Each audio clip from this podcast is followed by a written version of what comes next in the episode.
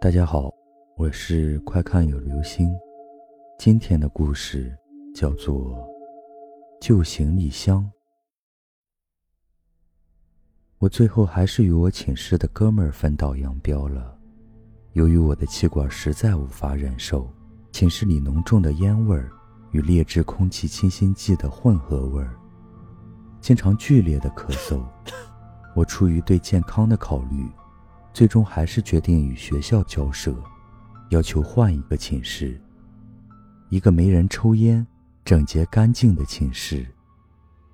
但是校方的反应使我很失望。显然他们不想诚心解决这件事，我一气之下提出了走读申请。要我走读自然是不可能的，我家在另一个区，离校太远了。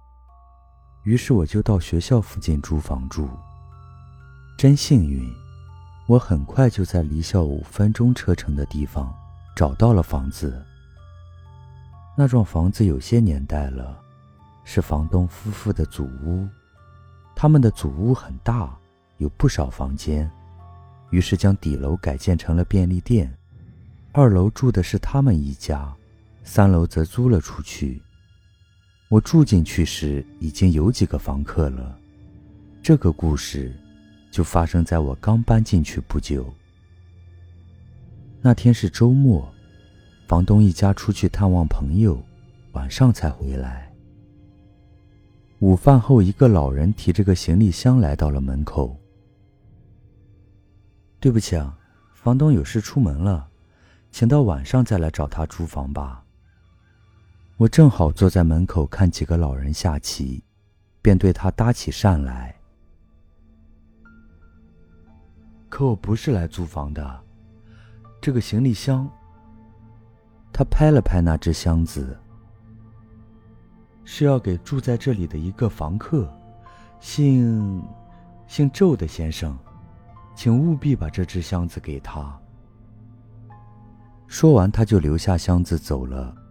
显然，这老头是要我把那只箱子送过去，也只好这样。谁叫我主动和他说话？我提起那只箱子，就上楼去找那个倒霉的周先生。周先生在我们这里是最有钱的，他给每个房客他的名片，告诉我们他住在哪儿。其实不就和我们住一楼吗？当我把那只箱子给他看时，他竟一脸的惶恐。虽然他很快镇静下来，但我仍然看得出，他对这只箱子十分恐惧。他说什么也不承认这只箱子是他的，他拒绝收下，而且很不客气地把我和那只箱子赶了出去。那就只好由我暂时保管了。我把那只箱子放在了我的房间里。晚饭后，我就出去看电影。直到十点才回来。此时楼里的房客都挤在便利店看球赛，三楼就剩下我一个人了。我刚一进门，就听见房间里有孩子的笑声，但是笑得很阴森，笑得很惨。我没有开灯，拿起放在门边的手电往屋里照。我顺着那声音直照在那只行李箱上，箱子已经打开了一条缝。一只苍白的小手已经探了出来，显然是有什么东西要从里面爬出来。我立刻打开日光灯，跑进去，抓住那只小手，塞回了行李箱，并坐在了上面。起初那东西还向上顶了又顶，看样子要出来。几分钟后，它不再闹了。我在上面坐了一个小时，确定它不会再作祟。才坐到地上，仔仔细细看这只行李箱。行李箱是黑色的，很旧了，但是很大，大的可以装进一个五六岁的小孩。从外面看不出有什么古怪，于是我决定打开瞧瞧。而当我把它打开时，空的，里面什么东西都没有，甚至一点异味也没有。我又对它反复查看。没有什么令我感兴趣的发现，于是我坐在椅子上，目不转睛地盯着行李箱。希望能再看出一些不可思议的东西从那里爬出来。但是，一直到次日早上，那箱子也一动不动。我失望的去睡觉了。午饭的时候，房东来找我，说有一个老人找我有事。我到楼下一看，原来是昨晚送行李箱的老人。经过昨晚发生的事，我这才仔细打量他一下，年逾古稀，佝偻着身子，脸有些浮肿，骨瘦如柴，脸色苍白。一双眼睛没精打采的，还没等我开口，他先说话了：“那只箱子还在你这里吧？你怎么知道的？我很奇怪。但请你务必把箱子送到他那儿，至少要在他面前打开一次，拜托你了。”他接着说：“为什么？他说那个不是他的。”我不解的问。老头笑了笑，转身就要走，我没有上前追他，苦笑一下。不该知道的，还是别知道好。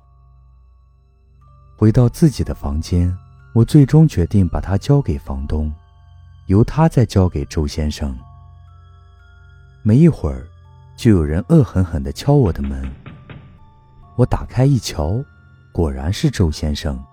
此时他一脸怒火，像仇人一样看着我，手里还拿着那只旧行李箱。你什么意思啊？我说了这箱子不是我的，为什么还要送到我这里来？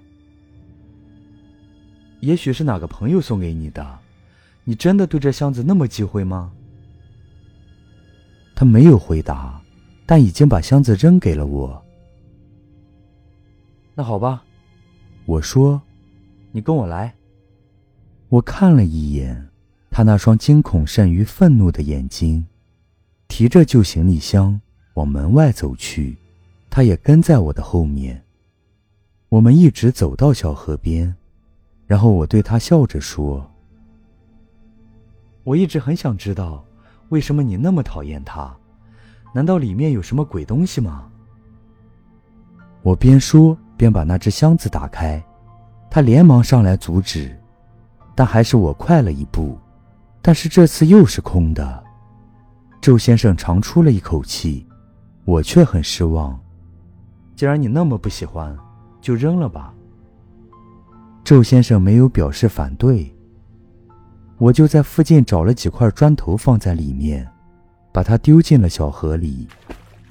周先生见到箱子沉了下去，心情这才放松下来。你究竟知道些什么？他问我。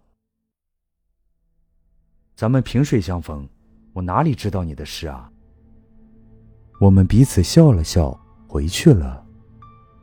似乎一切都随着箱子的消失而结束了。但是当夜幕降临之后，深夜，所有人都熟睡过去，突然之间。一阵阵撕心裂肺的呼救声回荡在楼里，十分恐怖。当房东、房客们听出这声音是从周先生的房间里传出来时，呼救又如同来时那样突然消失了。房东大着胆子用钥匙打开了周先生的房间，竟然一个人也没有。周先生不见了，但没人见到他出去过。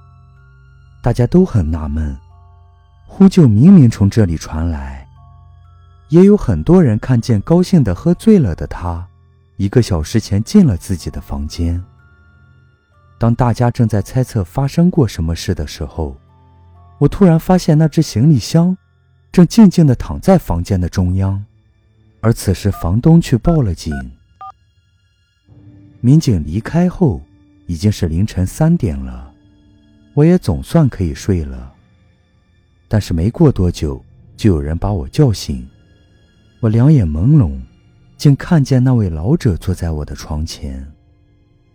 吃惊之余，我使劲揉了揉眼睛，但他还是实实在在的坐在那儿，身边还有那只旧行李箱。